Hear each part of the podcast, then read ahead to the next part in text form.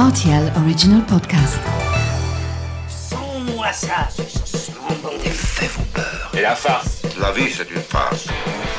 Ma soupe, s'il vous plaît. Ça tord les chocolates. Mon scarpe, mon germe-là Mais combien de fois je dois vous dire que c'est susceptible, l'aubergine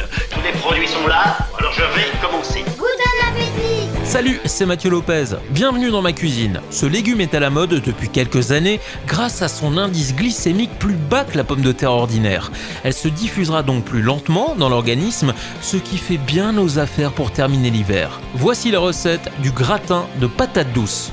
Pour réaliser ce plat, vous aurez besoin de 1 kg de patates douces, un jus de citron, 3 cuillères à soupe d'huile d'olive, 3 gousses d'ail, 100 g d'emmental râpé, 30 centilitres de bouillon, 20 centilitres de lait, 2 cuillères à café de thym séché, du sel et du poivre.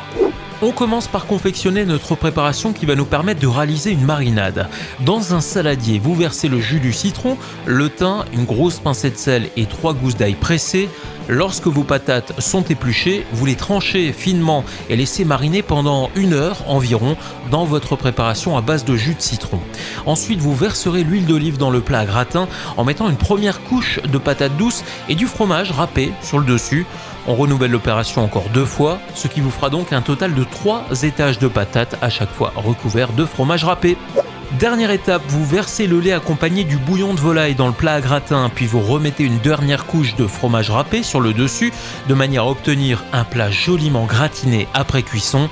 Notez aussi que si vous souhaitez remplacer le lait ordinaire par un lait de coco, c'est forcément un excellent choix. Les parfums que vous allez reproduire s'accommoderont parfaitement avec le sucré de la patate douce. C'est maintenant parti pour 45 minutes de cuisson à 200 degrés. Et lorsque les patates sont cuites à point, rajoutez encore 5 minutes de cuisson sur le dessus afin de bien faire gratiner le fromage. En accompagnement, je vous recommande de faire sauter quelques aiguillettes de canard doré au miel. Vous allez vous régaler avec ça. Voilà, j'étais ravi de vous recevoir dans ma cuisine pour ce gratin de patates douces et maintenant c'est à vous de jouer les chefs en cuisine.